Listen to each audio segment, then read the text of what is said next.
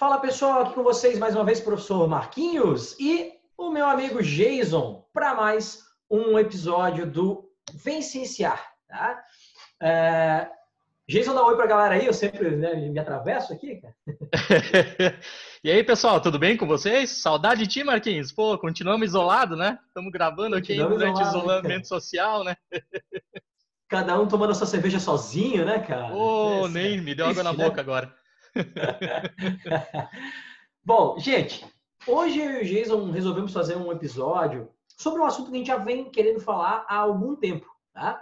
Que é, que, que é um assunto que tem tudo a ver com a proposta do podcast em si, tá? O assunto hoje, o tema é método científico, certo? Jason, eu vou deixar você começar a falar sobre método científico. Cara, quero que você comece a explicar um pouquinho sobre o método, porque, como eu sempre digo, você é o cientista da parada, né? Eu sou um, um entusiasta da ciência. Então, quero que você explique um pouquinho para a gente, dê um apanhado geral, o que você pode falar de início assim do método científico. Legal. Então vamos lá, vamos bater um papo com essa galera maravilhosa que nos ouve aí. Gente, método científico, né? O que, que significa isso? Bom, como o Marquinhos já colocou aqui para vocês, realmente é um assunto que a gente, cada vez que conversava, né, decidia que ele teria que ser um dos, dos primeiros aqui que a gente ia trazer para vocês no, no, nosso podcast, pela atual situação que a gente vive, né? Uh, eu acho que nós estamos em 2020, século 21, né? E, e infelizmente nós temos passado por um período onde a, a, ciência tem sofrido ataques, né? De uma maneira até às vezes é, considerada um pouco desumana, né? Então, acho que está na, na, hora da gente popularizar muito o, o, que é o método científico, o que é ciência bem feita, né? Esses assuntos todos aqui que a gente vai, vai tratar aqui com vocês. E, gente, assim, eu vou de início pedir talvez um pouco de né, desculpa aí para o pessoal que está nos ouvindo e que for do nível muito avançado, tá? Então, tem gente que eu sei que estuda filosofia, que adora estudar filosofia da ciência, história da ciência. Essas pessoas talvez já estejam familiarizadas com esses conceitos que a gente vai é, abranger aqui né, durante esse episódio.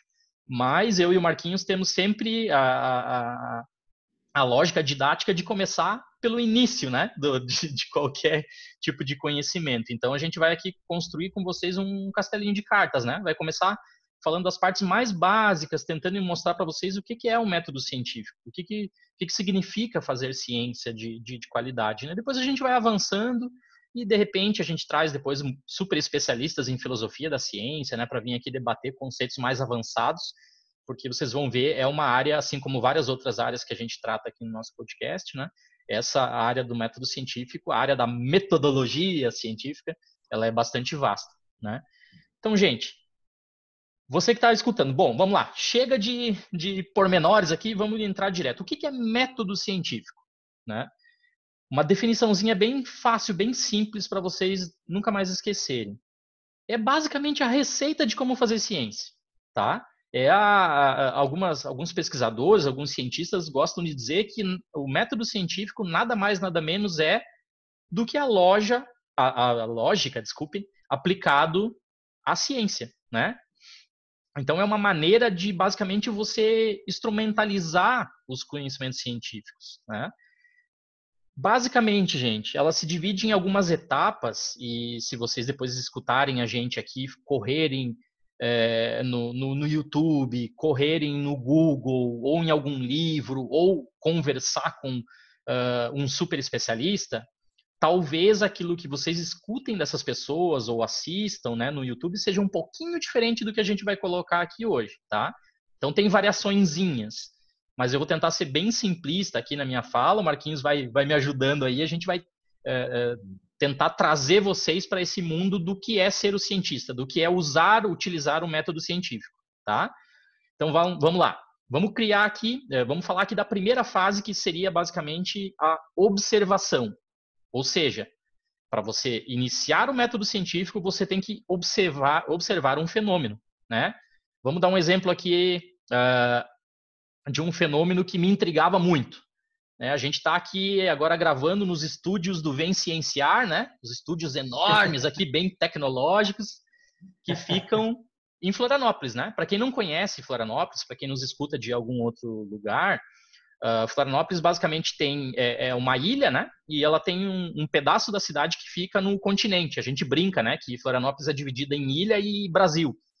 Então, os estúdios do Vem Cienciar aqui, eles ficam onde a gente recebe nossos convidados todos, né? Eles ficam aqui na ilha, onde o Marquinhos trabalha. Mas ele mora lá no continente, né? Então, um fenômeno que me chamava muito a atenção era o seguinte: pô, nós estamos os dois aqui na ilha e quando a gente vai para o continente, quando vamos para casa do Marquinhos, sempre ele chega antes. Sempre que eu tô, que eu atravesso a ponte em relação ao continente, o Marquinhos já está lá. Caramba, isso me chama atenção. Isso é, um, é, um, é uma curiosidade, né? uma, uma observação que eu faço do, do mundo natural e eu quero investigar isso. Eu vou, eu vou começar a problematizar. Essa é, é, a segunda etapa do método científico. Ou seja, eu vou começar a levantar perguntas a partir da observação que eu fiz. Que tipo de pergunta eu posso levantar sobre esse, sobre esse fato que eu observei? Bom, o Marquinhos chega antes porque ele tem algum helicóptero, por exemplo? Será que o Marquinhos chega antes porque ele pega carona num barco e desvia todo o engarrafamento da ponte? Será que o Marquinhos tem algum, algum outro meio de transporte, uma moto, uma bicicleta, que faz ele driblando o tráfego e por isso que ele sempre chega mais rápido, chega antes que eu lá no, no continente? Essa é a segunda etapa do método científico. Eu estou problematizando, né? Bom, vamos passar para a terceira etapa. Depois de problematizar, de levantar essas, essas perguntas, eu vou gerar algumas hipóteses. Olha, o que, que seria uma hipótese boa? Olha, o Marquinhos tem um helicóptero. E, gente, hipótese boa é exatamente isso que eu acabei de falar. É uma frase, basicamente afirmativa. Porque como né, é, Karl Popper dizia, a gente vai falar um pouquinho mais para frente quem é Karl Popper, a hipótese ela tem que ser ela pode ser aceitada ou ela tem que ser também a, a gente tem que buscar refutar ela tem que fazer experimentos para tentar refutar essa hipótese então é, basicamente a hipótese ela tem que ser respondida com sim ou não.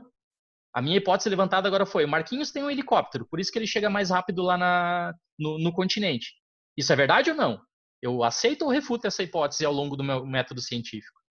Você ia falar algo, Marquinhos? Eu ia, cara, dizer só que, né, para complementar o que, o que tu falou aqui, Jason, é que na verdade o Karl Popper sempre deixava claro que para uma, uma hipótese ser verdadeira, ela tem que ser refutável, ela não pode ser uma verdade absoluta, né? Ela tem que ter a possibilidade de não ser verdadeira, né? Não, peraí. Ela é verdadeira aqui, mas ela tem que ser refutável, né? Tem que ser, né? não pode ser uma verdade absoluta, né? Exatamente, né? Uhum. Então eu levantei aqui a hipótese. O Marquinhos. Hipótese não, é, não tem helicóptero, né, gente? Então... Mas é a hipótese que eu levantei, né? Claro. Marquinhos tem um helicóptero. Eu vou. Como é que eu vou concluir que essa hipótese não é verdadeira? Eu vou ter que observar o Marquinhos, eu vou ter que estudar ele, eu vou ter que ir lá no, no, nos estúdios do Vem Cienciar e observar lá o ele ponto, né? Se tá vazio ou se tem lá um helicóptero, né? Eu vou ter que eu vou ter que fazer experimentos para aceitar ou para refutar essa hipótese eu vou chegar em algum determinado momento, né, eh, na minha na conclusão que essa hipótese é negativa, que o Marquinhos infelizmente ainda não tem, né, um helicóptero. Não. o que, que vai acontecer? Eu vou criar uma nova hipótese. Ah, então talvez o Marquinhos tenha uma moto. Ele consiga driblar o tráfego da, da ponte, por isso que ele chega mais rápido, né? Eu vou testar essa hipótese. De que maneira que eu vou fazer esses experimentos? Bom, de repente eu vou Uh, no horário de saída do trabalho do Marquinhos, eu vou ficar ali na ponte com um binóculo observando todas as motos que passarem por ali e vou ver se o Marquinhos passa por ali, né? Se é verdade que realmente ele tem uma moto. Eu posso calcular a velocidade com que ele atravessou a ponte, né? Ficar filmando ele ali e ver, ó, oh, ele está indo mais rápido que um carro ou não. Ou seja, eu estou fazendo experimentos, gente, para ver, para verificar se essa hipótese que eu propus de que o Marquinhos está atravessando a ponte mais rápida porque ele tem uma moto é verdadeiro, né? Gente, fazer experimentos, né? É a quarta etapa do nosso método científico. Fazer experimento não é, é, é sentar ali na ponte, né? Como eu estou brincando aqui, e observar o Marquinhos uma vez e concluir tudo. Não. Eu preciso ter um N, né? um número de amostragem suficiente para concluir algo com segurança. Então eu tenho que estar ali vários é. dias, vários horários. Desculpa, claro. Só para cortar, Porque eu, eu poderia não ter uma moto, só peguei a moto emprestada um dia, né? Entendeu? Exatamente. Então, um esforço amostral maior, né? Para me dar uma confiabilidade estatística aí, no caso. Né? Exatamente, exatamente. Ou, na verdade, naquele único dia que eu observei, o Marquinhos foi mais rápido que o trânsito, porque ele estava com muita pressa. Aí, nos outros dias todos, não faria diferença alguma se ele tivesse de moto ou de carro. Né? Então, eu tenho que olhar ele vários dias fazendo a mesma coisa. O que, que eu vou precisar além de várias amostragens? Eu vou precisar de um grupo controle adequado. Olha, se eu estou achando que o Marquinhos está indo mais rápido porque ele tem uma moto, um grupo adequado, um, grupo controle, né, um controle experimental adequado, seria dar uma moto para outra pessoa, fazer a pessoa sair do mesmo lugar aqui da ilha que o, que o Marquinhos sai em direção ao continente, ver se os dois estão indo mais rápido do que os carros, ou se na verdade o Marquinhos acelera demais e a outra pessoa acelera de menos, né? Esse experimento ele precisa ser replicável eu tenho que, que é, trazer outro experimentador ali para sentar no meu lugar ali na ponte e ficar observando o Marquinhos e o grupo controle. Eles também têm que chegar à conclusão que os dois estão indo mais rápido ali de, de moto do que de carro. Né? Então, tem várias características interessantes aqui que a gente pode levantar. Né? Essas talvez sejam as três principais nessa etapa de fazer os experimentos. A gente precisa ter um N, um número amostral adequado, um controle experimental adequado, e esse experimento precisa ser replicável, né? Marquinhos, Deus sabe que eu gosto bastante de, de física, e aqui, gente, para só para exemplificar isso que a gente está falando com algo que é um pouquinho mais é, verdadeiro, né? Uh, no mundo real, a gente tenta sempre explicar o que é né, a, a, a, a base da matéria do mundo real dividindo as coisas em, em pedaços menores, né? Então, corpo humano a gente divide em células, as células a gente divide em moléculas, as moléculas a gente divide em átomos, o átomo a gente divide em núcleo e eletrosfera, e o núcleo a gente subdivide em quarks, e a coisa vai sendo subdividida até o infinito, né? Parece. Só que chega um momento que acaba o nosso poder de, de detecção. Então, as pessoas não conseguem ver do que, que um subquark é constituído, ou seja, do que, que toda a matéria é, é constituída. Né? E hoje tem a teoria da a, hipótese das supercordas ou das cordas, né? Seriam cordas vibrantes que fariam, originariam toda a matéria. Mas, gente, as supercordas ou as cordas, elas não são detectáveis por qualquer instrumentação humana, ou seja, elas não são passíveis de serem testadas pelo método, método científico. Tá? Então, quando a gente fala teoria das cordas, na verdade, está errado. Uh, na verdade, é, um, é, por enquanto, é só uma hipótese das cordas para explicar a, a, matéria de verdade, né? Porque, uh, infelizmente, ela não é testável. Ela é só... Ela, ela não cumpre todos esses passos que a gente está falando aqui para vocês. Né? É, a gente tem, né, Jason, algumas... Uh, eu sempre deixo bem claro para os meus alunos que o termo teoria, é, o significado dele cientificamente é totalmente o oposto do significado dele no nosso dia a dia. Quando a gente fala assim, é só uma teoria, o mais correto seria a gente dizer que é só uma hipótese. Porque uhum. em ciência, teoria é quando uma parada é testada, comprovada por vários pares, né? Como o Geisa gosta de usar termos, pares, várias pessoas da área, que chegam a conclusões parecidas sobre um evento, e aí sim é uma verdade científica, uma teoria. Né? Exatamente. Eu acho que outra coisa que vale a pena a gente, a gente citar aqui e, Jason, eu enxergo isso como um dos maiores problemas. Né? Você começou o episódio aqui falando do, de como a ciência sofre ataques ultimamente, como parece que a gente está dando ênfase e importância para aquilo que não é científico, que é achismo, né?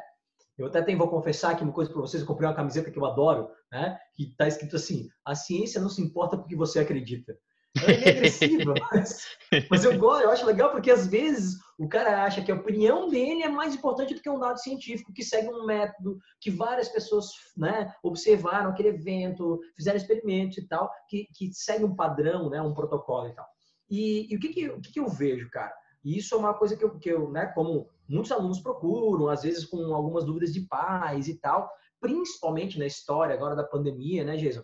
É assim, ah, mas tem um artigo científico de tal cara que diz tal coisa.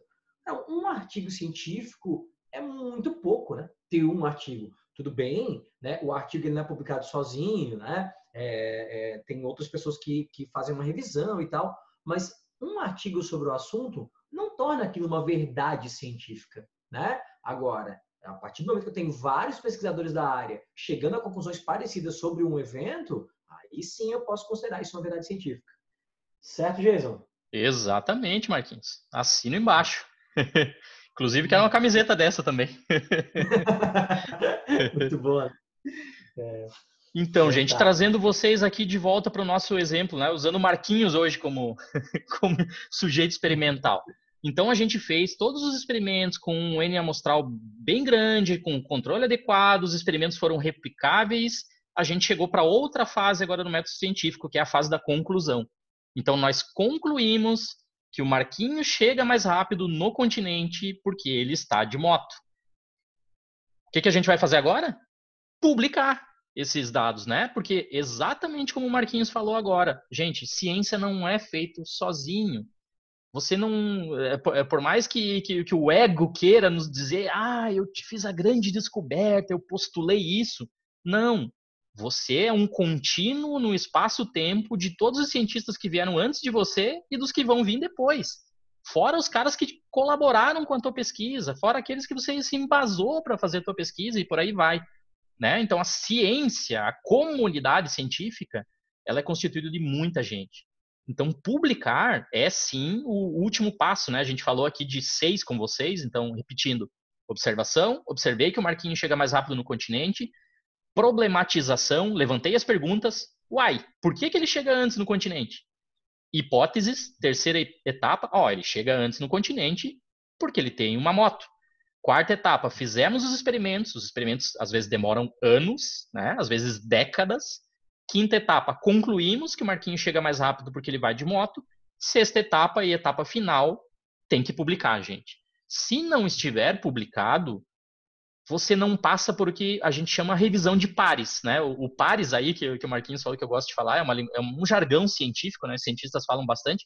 Pares hum. são a comunidade científica, são os outros caras que no momento que eu submeter os dados da minha publicação, eles vão analisar, vão ser revisores do artigo, vão me dar pedrada, vão dizer, olha, você usou aqui um controle inadequado, você usou aqui um N experimental muito baixo, o seu material e métodos não está bem descrito, eu não vou conseguir repetir esse experimento, e por aí vai. Eles vão dar pedrada no artigo. Tudo que eles querem é achar uma falha, né, cara? Exatamente, exatamente. Quem vai revisar é o juiz, né? Juiz no sentido de julgar, né? não de, e de é isso que faz, que faz a, o, o, o, o artigo e a descoberta científica ser confiável, né, cara? Exatamente. É ter alguém que quer achar falhas. Então, se não achou falhas, né? É porque provavelmente aquilo está certo, né? Tá, tá, tá indo no caminho certo, vamos dizer assim. Isso, exatamente. E aí acabou? Não, não acabou. Por quê? Porque depois que eu comemoro lá, né, passei pela etapa dos revisores da minha publicação, mais para frente a gente faz um episódio para vocês falando de publicação, né? Mas aí comemoro, abro champanhe, tomo aquela cervejinha, nossa, que legal, publiquei o estudo, né, científico aqui na, na revista do, do, do Vem Cienciar, dizendo que, que o Marquinhos vai mais rápido do centro da, do, eh, da ilha para o continente porque ele tem uma moto. O que você, ouvinte, que nos está escutando agora, qual é a primeira dúvida que surgiria quando você lesse um estudo científico desse? Pause o vídeo aqui e pense um pouquinho. A partir da conclusão, o Marquinhos vai mais rápido para o continente porque ele está de moto. O que é que você se perguntaria? Depois volta a escutar a gente aqui.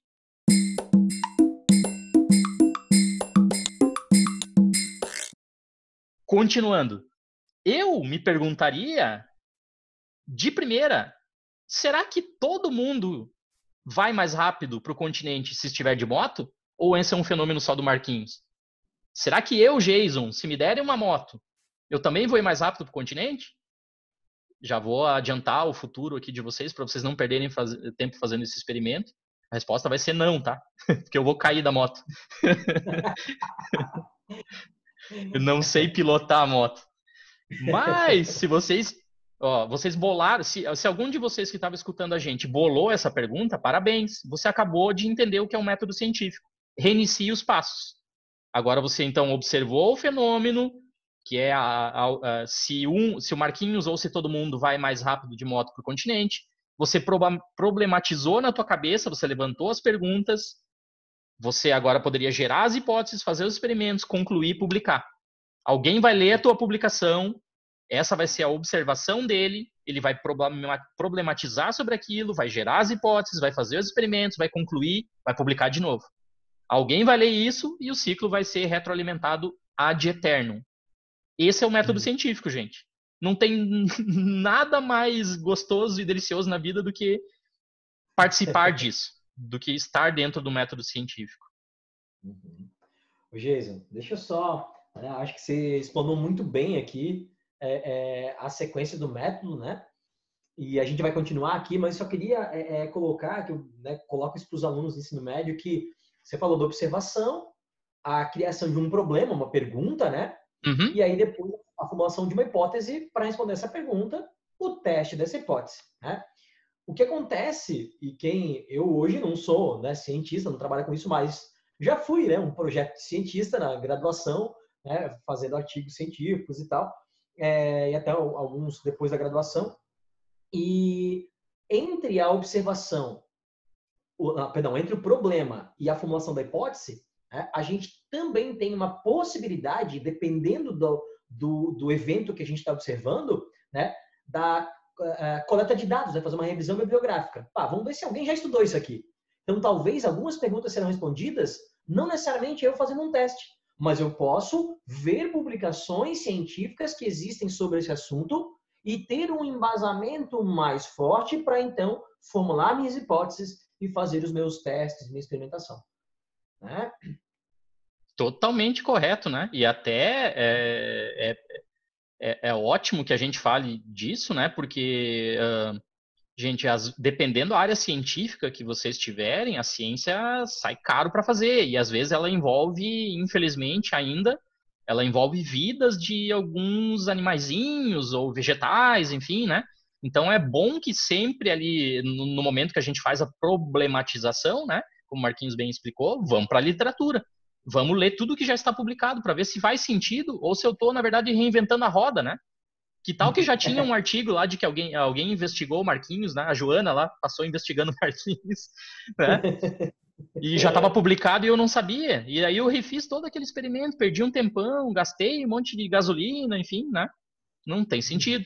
Então a gente tem que realmente sim fazer um bom levantamento bibliográfico, né? É. Ô, Jason, então, eu, eu tenho uma outra coisinha para falar aqui ainda sobre a questão de. Não, eu vou falar agora, acho que vai caber melhor. Uh, você falou da experimentação e falou do grupo controle, né? E, e, eu acho que você deixou claro aí o que seria o grupo controle, mas estou querendo aqui dar outros exemplos.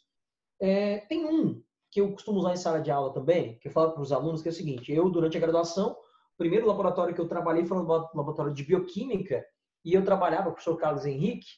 É, eu fazia testes de indústria de resina de papel e celulose, né? Resina de indústria de papel e celulose. E a gente viu que essas indústrias jogavam resina lá em rios e tal, e elas levavam a mortalidade de alguns animais. E a gente foi fazer uma análise disso. E fizemos diferentes diluições dessa resina. Resina 30% diluída em água, 20% e tal. E claro que a gente teve o grupo controle, né? O grupo controle que era água pura. A gente usou um, um, um bioindicador um animalzinho ali para medir mortalidade, chamado é, Artemia salina, tá? um bichinho, um microcrustáceo ali. E aí, então, o que, que a gente observou? Né? Tinha diluições a 0%, ou seja, água pura, que é o grupo controle, 1%, 3%, 5%, 10%, estou chutando, não lembro exatamente como é, tá? até 30%. A mortalidade dos indivíduos que estavam na água pura né, era a mesma mortalidade dos indivíduos de 1%, 3%, 5%, ela só passava a ser maior em 10%. Então, qual era, né, qual foi a, a, a minha conclusão? Bom, a resina, se ela tiver diluída de 5% para menos, ela não é tóxica. Ela só é tóxica em diluições maiores que 5%. Né? Se eu não tivesse meu grupo controle, eu ia observar que mesmo lá em concentração baixa, 5%, 3%, iam morrer algumas artêmias, ia ter mortalidade da artêmia, e eu ia pensar assim, pô, cara, até 3%, 1% ela é, é, é tóxica. Mas, na verdade, tem uma mortalidade natural. Então, daí a importância do grupo controle. Né? É, isso seria um experimento controlado.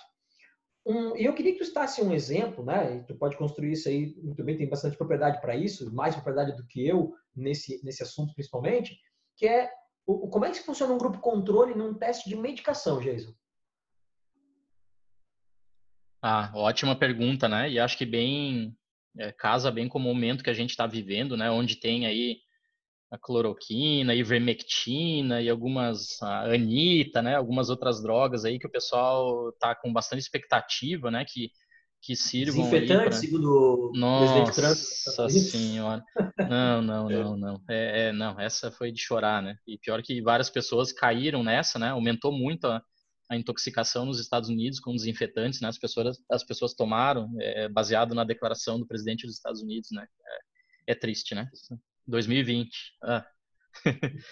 Mas, gente, então, uh, assim, em, em, linhas bem gerais, a gente faz no futuro um episódio para vocês, né? Desenvolvimento de medicamentos, farmaco, é, farmacogenética. Eu vou trazer alguns especialistas aqui para conversar com vocês, que vai ser bem legal. Mas, em linhas gerais, a gente tem no desenvolvimento de qualquer medicamento que está na clínica duas etapas, tá? A etapa da pesquisa básica, onde a gente vai testar isso em em células ou em animais experimentais, e a etapa da pesquisa clínica, onde a gente vai testar esses compostos, já sabendo que eles são mais ou menos, né, tendo mais, uma boa ideia de que eles são seguros, a gente vai testar isso em seres humanos voluntários, né?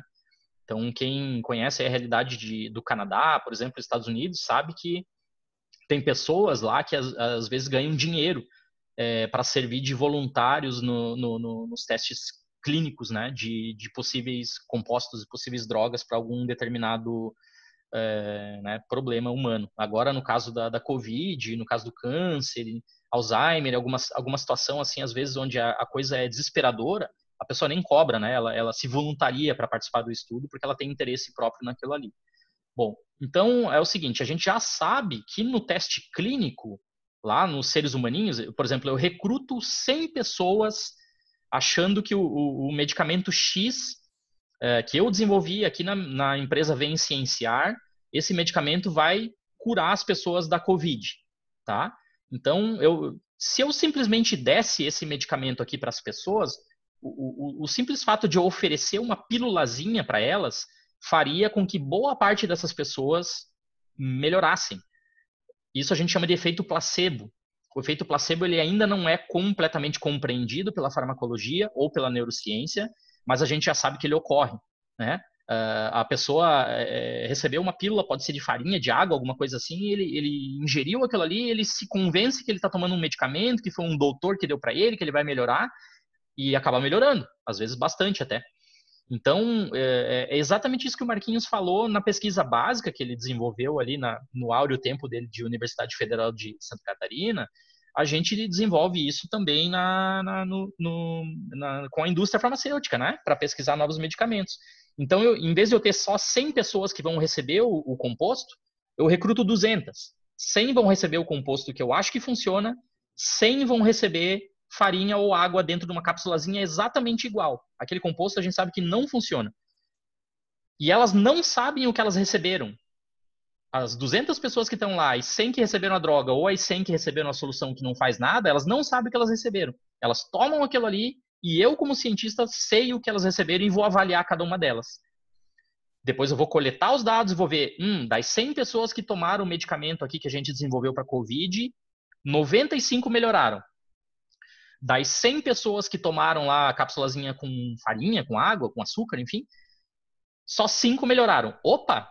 Então, estatisticamente, a gente tem aqui um fenômeno relevante. Parece que realmente o nosso medicamento deve funcionar. Né? Agora, vamos imaginar outra situação. Dos 100 que tomaram o, o medicamento ali que eu estava desenvolvendo para a Covid, 50 melhoraram, 50 não. E no outro grupo lá, dos, dos 100 que tomaram açúcar, é, a pílulazinha com açúcar, 40 melhoraram e 60 não. Talvez, quando eu comparar aí a melhora em um grupo em relação ao outro, uh, eu não vou ter uma diferença estatística. Ou seja, a minha droga não é funcional, ela é só um placebo. Ou ela tem um efeito muito baixo.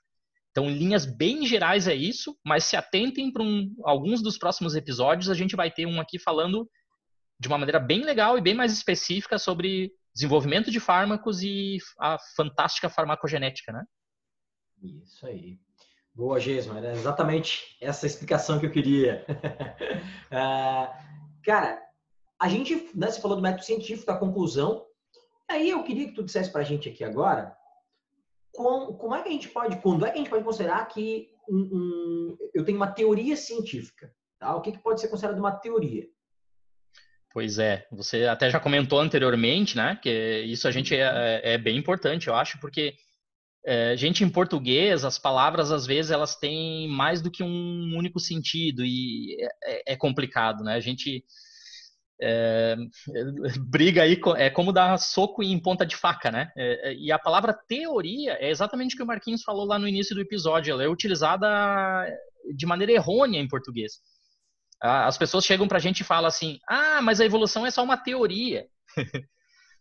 e a gente responde: sim, é, a evolução é uma teoria, porque a, a evolução, ela para ela ser uma teoria, ela, ela, foi, ela foi e é testada constantemente e ela foi elaborada a partir de várias hipóteses que foram afirmativas.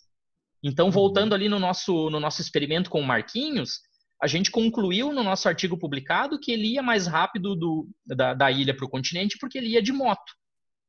Então a nossa hipótese foi verdadeira, foi confirmada. Gente, isso não vai virar uma teoria, isso é só uma hipótese que talvez vire uma lei. Talvez vire uma lei. Ou seja, qual seria a lei? Ah, o Marquinhos sempre de moto vai ir mais rápido que um carro. Isso, né? A lei da gravidade. Eu tô com uma maçã aqui do meu lado, tá? Que eu vou confessar que eu estava comendo aqui antes da gente começar a gravar. então eu vou pegar essa maçã e vou jogar ela para cima. O que, que vai acontecer? Vai cair na minha cabeça ou no chão, né? Por quê? Porque existe a lei da gravidade. Newton postulou isso. Eu consigo saber, baseado no peso da maçã, na força que eu exerço jogando ela para cima, que ela, em que aceleração ela vai cair, né? E daria até para calcular mais ou menos ali onde ela vai cair. Vocês estudam isso em física lá, se eu não me engano, na primeira série do segundo grau, né? Desculpem se eu tiver errado aqui. do, do, opa, do, do, ensino médio, desculpe. Segundo grau não entrega idade, cara. Só faltou Gente. falar que é científico. Aí fiz científico, aí tu entrega idade. Nossa. Gente, é... isso é a lei da gravidade, tá? Ela foi, foi uma hipótese que foi testada, foi confirmada e deu origem a uma lei. Mas a teoria da relatividade geral de Einstein é quem estuda, regulamenta e utiliza a lei da gravidade de Newton. Então, a teoria é algo muito mais amplo, ela é constituída de muitas hipóteses que deram certas. Ela é considerada um paradigma científico. Né? Então, a teoria da evolução não é só uma teoria da evolução, a teoria da evolução é porque o fenômeno evolutivo, a lei evolutiva já foi demonstrada, a gente sabe que existe para várias coisas, não só para para organismos vivos, né? Até inteligência artificial tem evolução, tem melhoramento com o passar do tempo, né? Então existe a lei evolutiva e a teoria da evolução ela é composta por várias hipóteses que deram certo. A hipótese da seleção natural, a hipótese da deriva, enfim, várias hipóteses certas constituíram um grande corpo de informações que deu origem a uma teoria evolutiva, né? A teoria da evolução, que, que muitos a atribuem. Gente pode dizer, a gente pode dizer, Jason, resumidamente, que uma teoria explica uh, detalhadamente né, um fenômeno, até inclusive uma lei, né? Então, Exatamente, isso, claro. Uhum. Então tá. É... Bom, quando a gente fala em método científico, a gente falou de experimentação, e você comentou anteriormente né, que, infelizmente, ainda muitos, é, é, é, muitos experimentos têm que ser feitos com animais e tal. A gente discute bastante sobre isso no nosso, nos nossos encontros, né, Jason? No nosso, na nossa convivência, assim. E eu sempre trago essas informações para alunos que me questionam muito sobre isso, mas isso fica para um outro episódio, né? Porque isso é, uma, é bem subjetivo, né? A gente pode trazer colegas aí que, tragam, que, que vão trazer um contraponto, né? E a gente pode, pode conversar isso. Mas o que eu queria comentar aqui é a questão do esforço amostral, cara. Porque assim, eu vou fazer um experimento lá com uma medicação. Uma coisa que a gente sempre conversa também nas nossas conversas aqui é que a medicação, por mais que ela tenha um efeito esperado e tal, né? É, o Jesus sempre fala, cara, não vai atuar do mesmo jeito em todas as pessoas. o metabolismo de cada pessoa é diferente. Então não posso fazer, ah, vou fazer um, testar uma medicação, vou testar em, sei lá, cinco pessoas. Muito pouco, né? Então, quanto maior o meu esforço amostral, ou seja, quanto mais testes eu tenho, maior a minha confiabilidade estatística. Mas claro que quando você usa animais, por exemplo, você não vai ficar sacrificando animais à toa. Então existe um cálculo estatístico para cada tipo de teste que você vai, vai dizer assim, não, aqui eu tenho uma confiabilidade já muito legal com, né, sei lá, 100 animais, ou com 200 animais, ou com 50 animais, né? Então, eu só, só queria deixar isso claro, não sei se tem alguma coisa a mais aí para contribuir, acrescentar, Jason, a questão do esforço amostral, né? Porque não posso fazer o teste com dois, então aí as pessoas acham que fazer uma observação com dois ou três indivíduos vai me dar um resultado. Não, né? Não funciona assim, né? Ah, fantástico, Marquinhos. Nossa, isso aí é discussão de, de banca de, de mestrado e doutorado, muito legal. Porque realmente é, a gente não pode tirar. A, a, então, voltando né, para esclarecer para os nossos ouvintes, voltando aqui no nosso experimento virtual com a cobaia Marquinhos. Né, eu falei ali, ah, eu fico olhando ele na ponte para ver se ele passa de moto, em que velocidade ele vai. Aí eu chamo outro amigo para fazer isso também. Aí eu volto outro dia. Mas como é que eu sei quando que, que eu posso parar? Eu tenho que ficar olhando o Marquinhos todos os dias do ano? Ou eu posso olhar só 10 vezes? Eu tenho que chamar quantas outras pessoas para observar ali o Marquinhos também para a gente chegar numa conclusão. Então, gente, é uma conclusão confiável, né?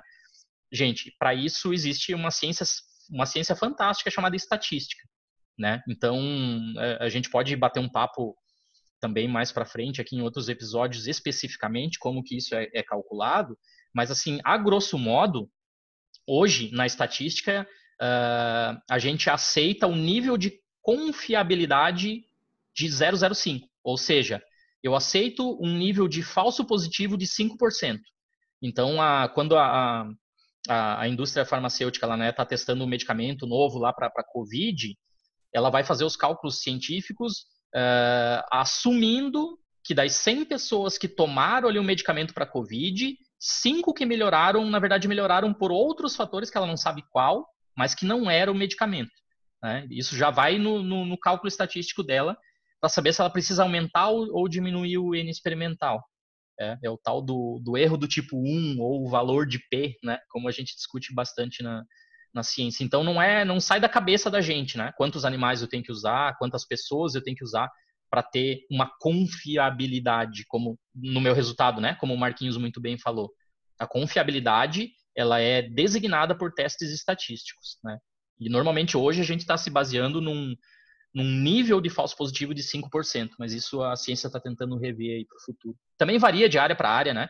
Na, é. o Marquinhos, você deve falar bastante, a gente falou de ciência forense, né? Você deve comentar bastante com os seus estudantes é, sobre isso no segundo grau. A confiabilidade na área da paternidade, por exemplo, ou na área da genômica, da ciência forense, você não pode aceitar um erro de 5% ali, né? Imagina a cada 100 pais que você faz o teste de paternidade, você está errando, você está assumindo que está errando em 5. É muito, né?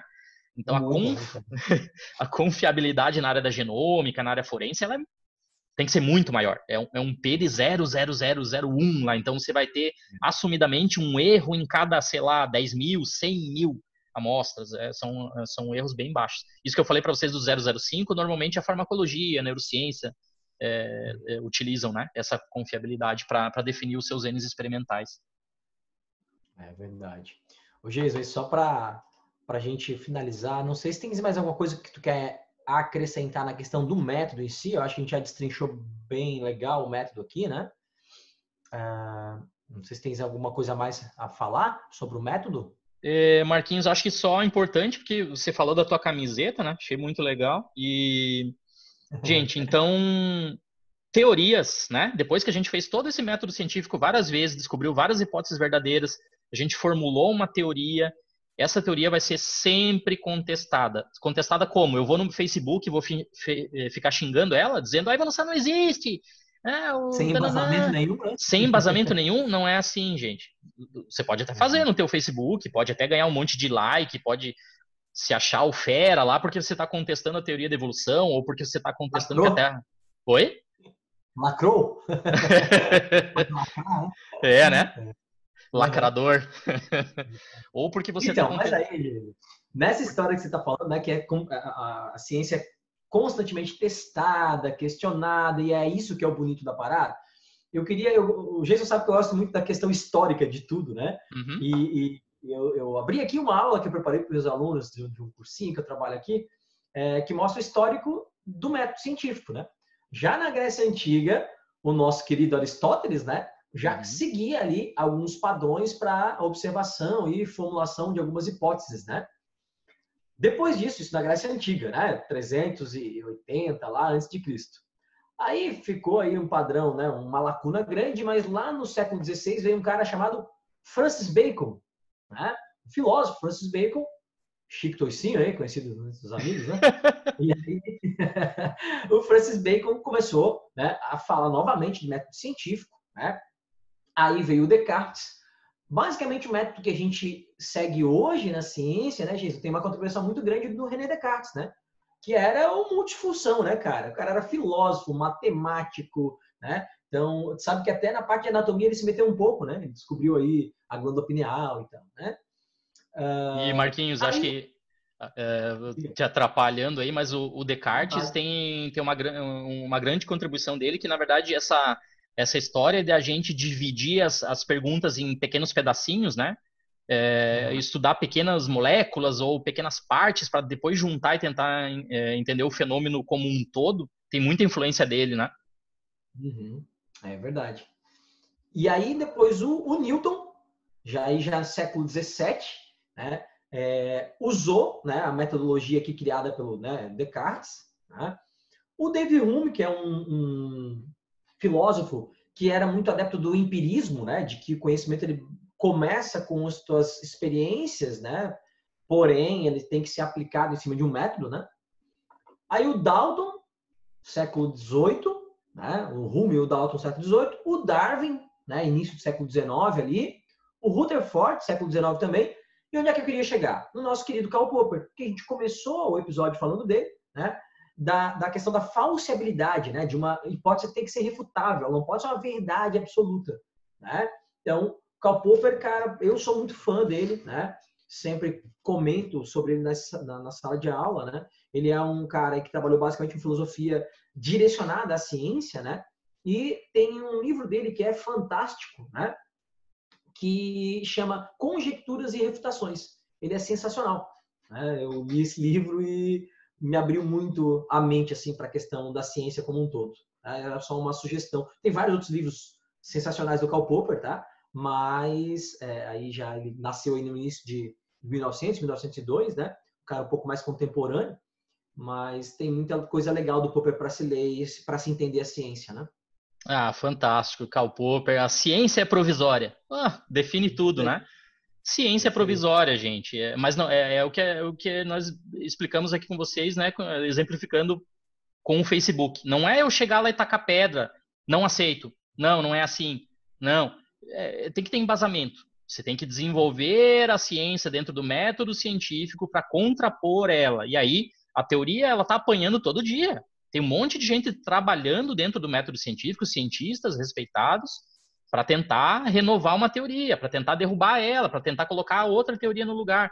É assim constantemente. O que a gente sabe hoje, o que nós estamos falando para vocês hoje, tomara nós vivamos mais 40 anos para a gente escutar esse podcast de novo e ver, nossa, olha só, ali mudou, já não é mais assim. Esse é o mundo maravilhoso da ciência, não existem dogmas. Mas eu também não, pode, eu não posso me achar o, o, o único no mundo, o melhor de todos, e ficar apontando o dedo para tudo e dizendo eu não acredito, eu não aceito, mas por quê? Por quê? É, daí, está embasado no quê? Você desenvolveu experimentação nisso? Você estudou a evolução desenvolvendo ela dentro do método científico para criticar que ela não existe? Se não, é como o Marquinhos disse, é só a tua opinião e a ciência não se importa com ela. É ciência não se refuta com opinião, né, Jesus? Essa é Exatamente. É Cara, vamos finalizar esse episódio aqui. A gente né, vai fazer outros sobre o assunto com certeza, porque tem tudo a ver com a nossa proposta, né? Mas vamos finalizar esse para não ficar muito longo. Te agradeço aí mais uma vez a parceria e logo, logo a gente está de volta, né? Sigam a gente lá no arroba Vencenciar no Instagram, no Twitter, né? E Logo a gente já está soltando outros episódios aí para vocês. Valeu, gente. Um abraço. Jason, um abraço. Um abraço, pessoal. Até mais. Tchau, tchau. Valeu.